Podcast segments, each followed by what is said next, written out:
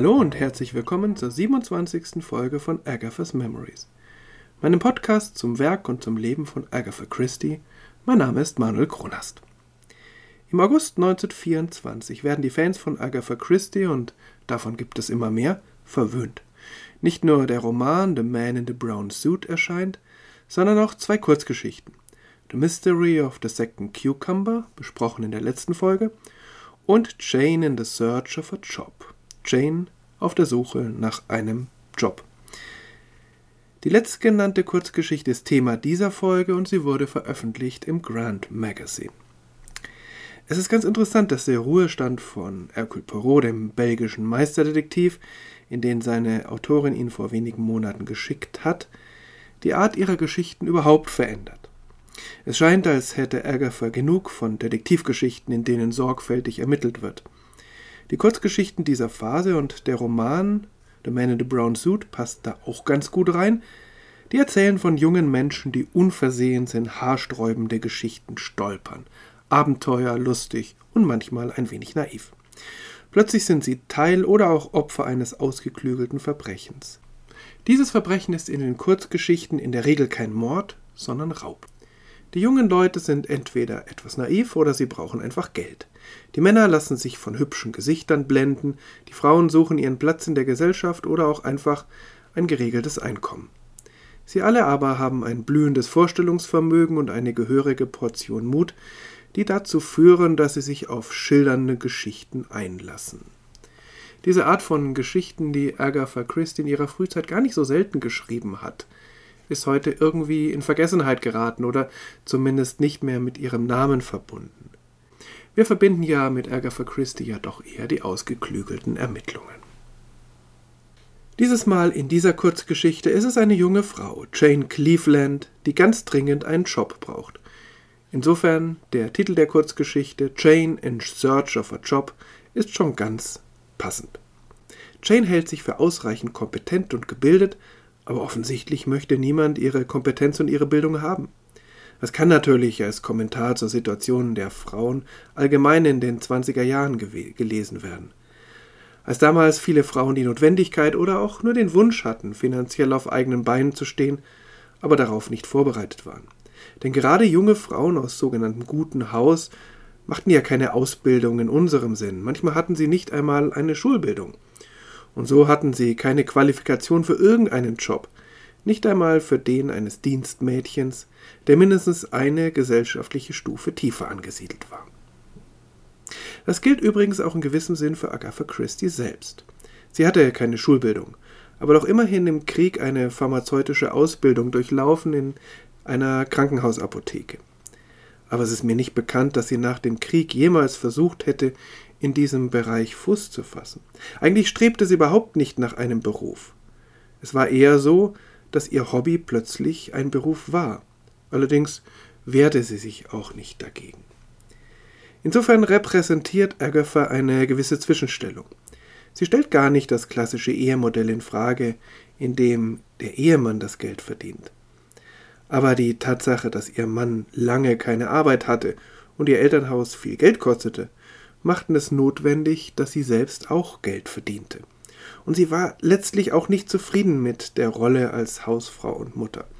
Sie ging ihren eigenen Weg, tat das aber gerne in dem durch die Ehe abgesteckten Rahmen, letztlich also in dem Rahmen, der durch ihren Ehemann definiert war. Für Agatha war das tatsächlich ein Zwischenstadium, wie wahrscheinlich für viele Frauen ihrer Generation.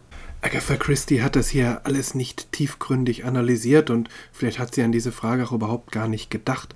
Aber diese Frage nach Frauen und Männern und den Ehevorstellungen und nach den beruflichen Wünschen und Vorstellungen und Zukünften von Frauen, die wird öfter mal auftauchen in ihrem Werk, wenn auch selten ganz ausdrücklich thematisiert. Und immer wieder ist es so, dass die Frauen, besonders die Heldinnen, gar keine richtigen Berufe haben, wie wir das heute nennen würden, sondern eben einfach abenteuerlustig ins Leben gehen und dann manchmal zufrieden sind, in den Hafen der Ehe einzulaufen, wenn sie das auch sehr selbstbewusst tun. Und man fragt sich dann schon, wer tatsächlich dann in dieser Ehe das Kommando hat. Jane ist also auf der Suche nach einem Job und Jane ist auch bereit, in bestimmten Grenzen eigentlich alles zu nehmen. Sie ist dabei von einer hohen Abenteuerlust besessen. Dass der ihr dann schließlich vorgeschlagene Job nicht ganz legal zu sein scheint, ist ihr fast egal. Ein Zitat. It must be crime. There's nothing else left. Her spirits rose. In moderation, Jane did not object to crime. The papers had been full lately of the exploits of various girl bandits. Jane had seriously thought of becoming one if all else failed. Es muss sich um ein Verbrechen handeln, es bleibt nichts anderes übrig. Ihre Stimmung hob sich. In Maßen hatte sie nichts gegen ein Verbrechen. Die Zeitungen waren in letzter Zeit voll von den Großtaten verschiedener Mädchengauner. Jane hatte ernsthaft darüber nachgedacht, eine von ihnen zu werden, wenn alles andere fehlschlug. Zeitungen ist ein gutes Stichwort, denn so fängt es an. Jane blättert wieder einmal durch die Anzeigen des Daily Leader. Wieder eine von Agathas fiktiven Zeitungen und Zeitschriften.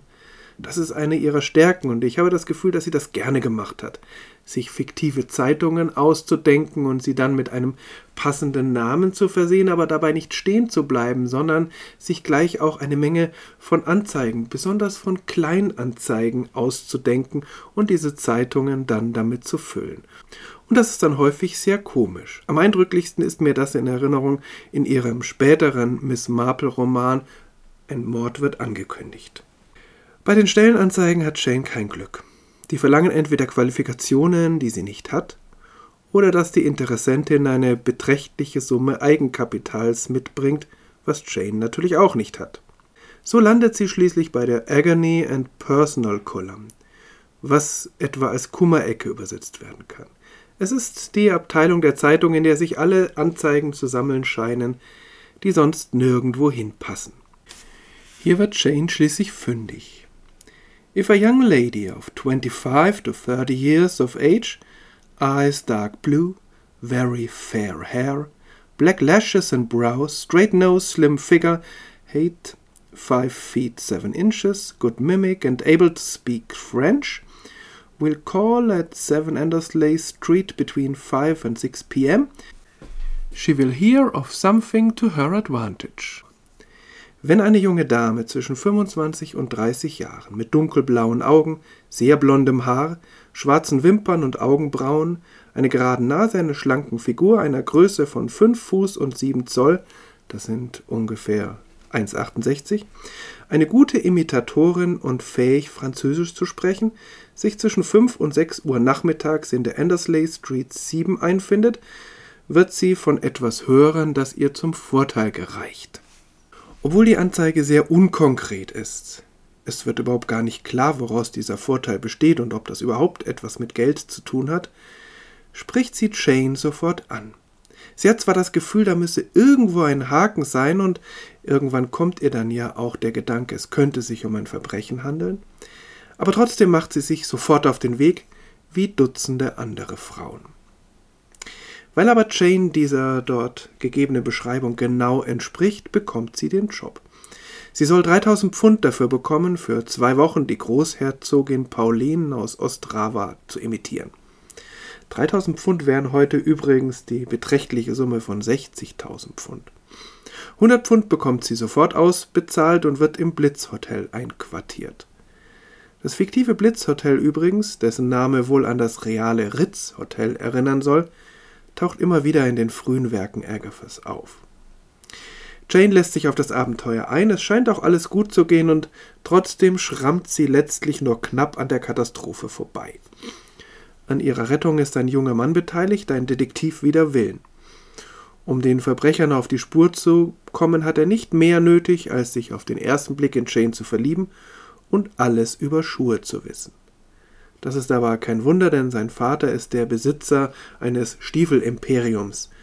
Sword of a Boot King nennt er sich selbst, der junge Erbe.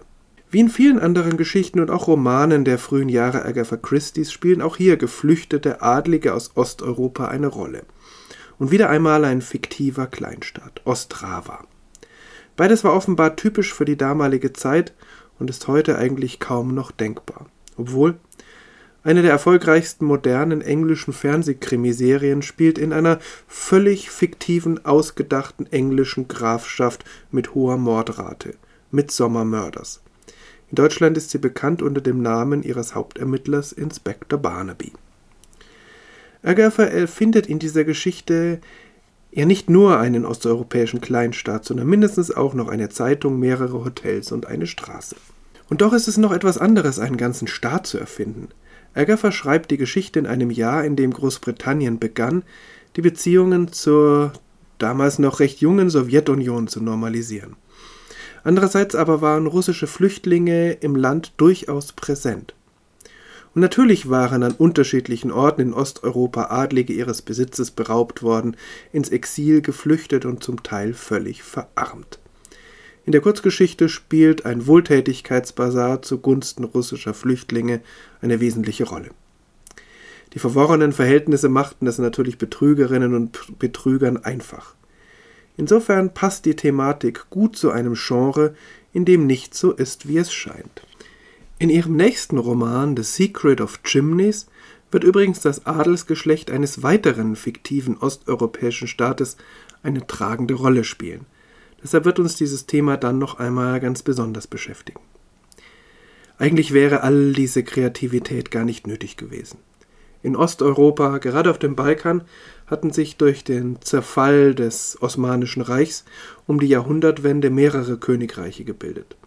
Rumänien, Bulgarien, Serbien, später Griechenland und Jugoslawien. Es war also eigentlich genug adliges Personal vorhanden, und die Geschichten hätten auch so funktioniert. Warum also dann der Rückgriff auf fiktive Staaten? War es etwas Romantisches oder das Gefühl, da freier agieren zu können? War es das Gefühl, sonst vielleicht politisch in irgendwelche Fettnäpfchen zu treten? Ich habe gar keine Ahnung. Wie auch immer, ganz unabhängig davon ist die Geschichte gut erzählt. Jane ist eine sympathische, intelligente und gewitzte Heldin. Das Verbrechen ist vielleicht, wie häufig in solchen Geschichten, etwas zu kreativ und zu aufwendig geplant, in sich aber logisch. Und es gibt auch ein ganz nettes Happy End. Und doch finde ich die Geschichte etwas schwächer als ihre vorherigen.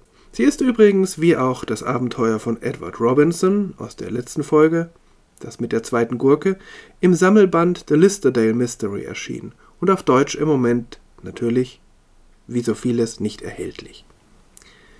Die nächste Geschichte Agathas im Grand Magazine erscheint im Oktober 1924, also zwei Monate später, und sie führt die Erzählungen um Mr. Satterthwaite und Mr. Quinn weiter. Es ist wieder eine Detektivgeschichte, wenn auch mit diesen beiden Ermittlern eine ungewöhnliche. Dazu aber in der nächsten Folge. Bis dahin, alles Gute.